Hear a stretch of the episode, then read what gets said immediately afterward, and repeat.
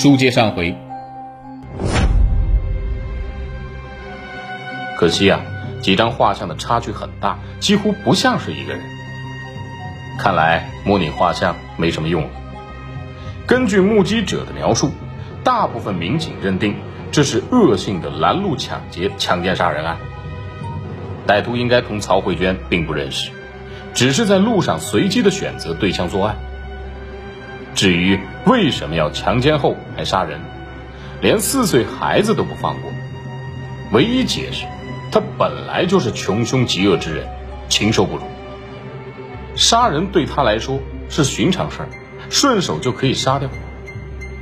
那么，这个家伙究竟是什么人呢？是外地的流窜犯，还是本地的犯罪分子？警方还要慢慢的分析。经过反复的调查走访以及各种证据的汇总，警方判断他似乎是本地人。此人非常大胆，不像是外地流窜犯。这条土路并不偏僻，是曹慧娟所在的几个村子去县城的必经之路。周日的时候，这条路上的人流量还是比较大的，可以说是人来人往。曹慧娟遇袭前后就有多个路人经过。正常来说，这个歹徒大白天选择这里作案是很荒谬的事情。比较符合逻辑的理解是呢，歹徒长期在这附近生活或者工作，对于周围环境非常熟悉，敢于在这里堂而皇之的作案。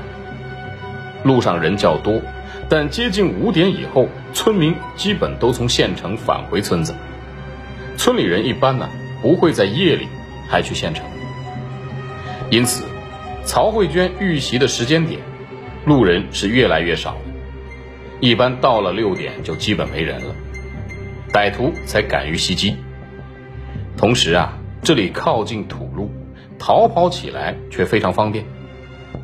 周边呢是大片的麦田，不远处就是树林密布的山地，一旦歹徒作案失手，几分钟就可以借助麦田钻入山地逃走。在这种判断下，民警开始在周边几个村庄调查，找出有劣迹前科的村民，让几个路人进行辨认，并没有仔细看清楚歹徒长相，几个路人还是大体能够分辨的。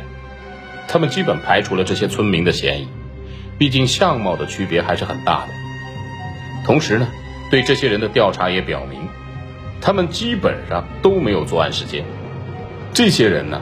当时都在家里或者在村内，有很多的目击证人。那么，会不会是没有前科劣迹的普通村民所为呢？周边的几个村子呀，说大不大，说小呢也着实不小，有数千村民，一一排除是不太可能的。即便如此啊，民警仍然选择了身高、外貌和年龄与歹徒相似的男性村民。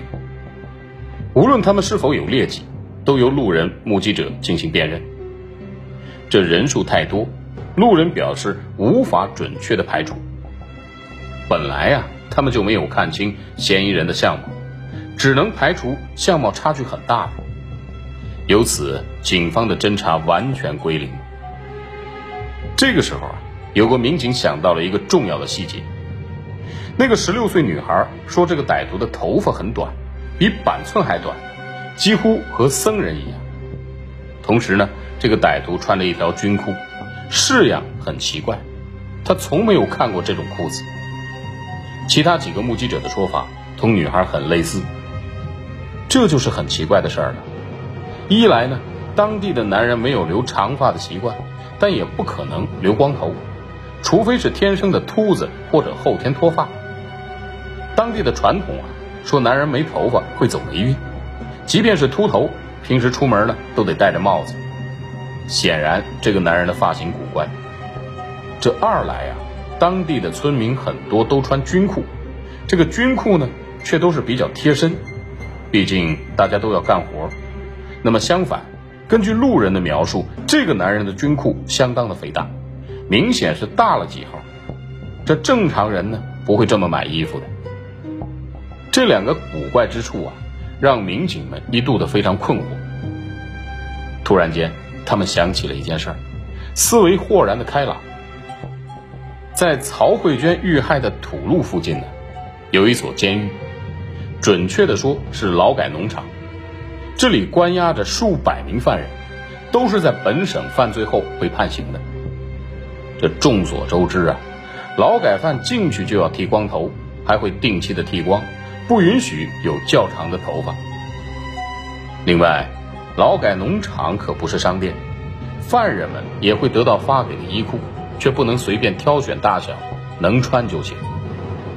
一些劳改犯的衣裤都偏大，看起来很滑稽，这普通村民不会这么穿的。众所周知啊，劳改农场没有女人，男性犯人都是长期的禁欲状态，非常的饥渴。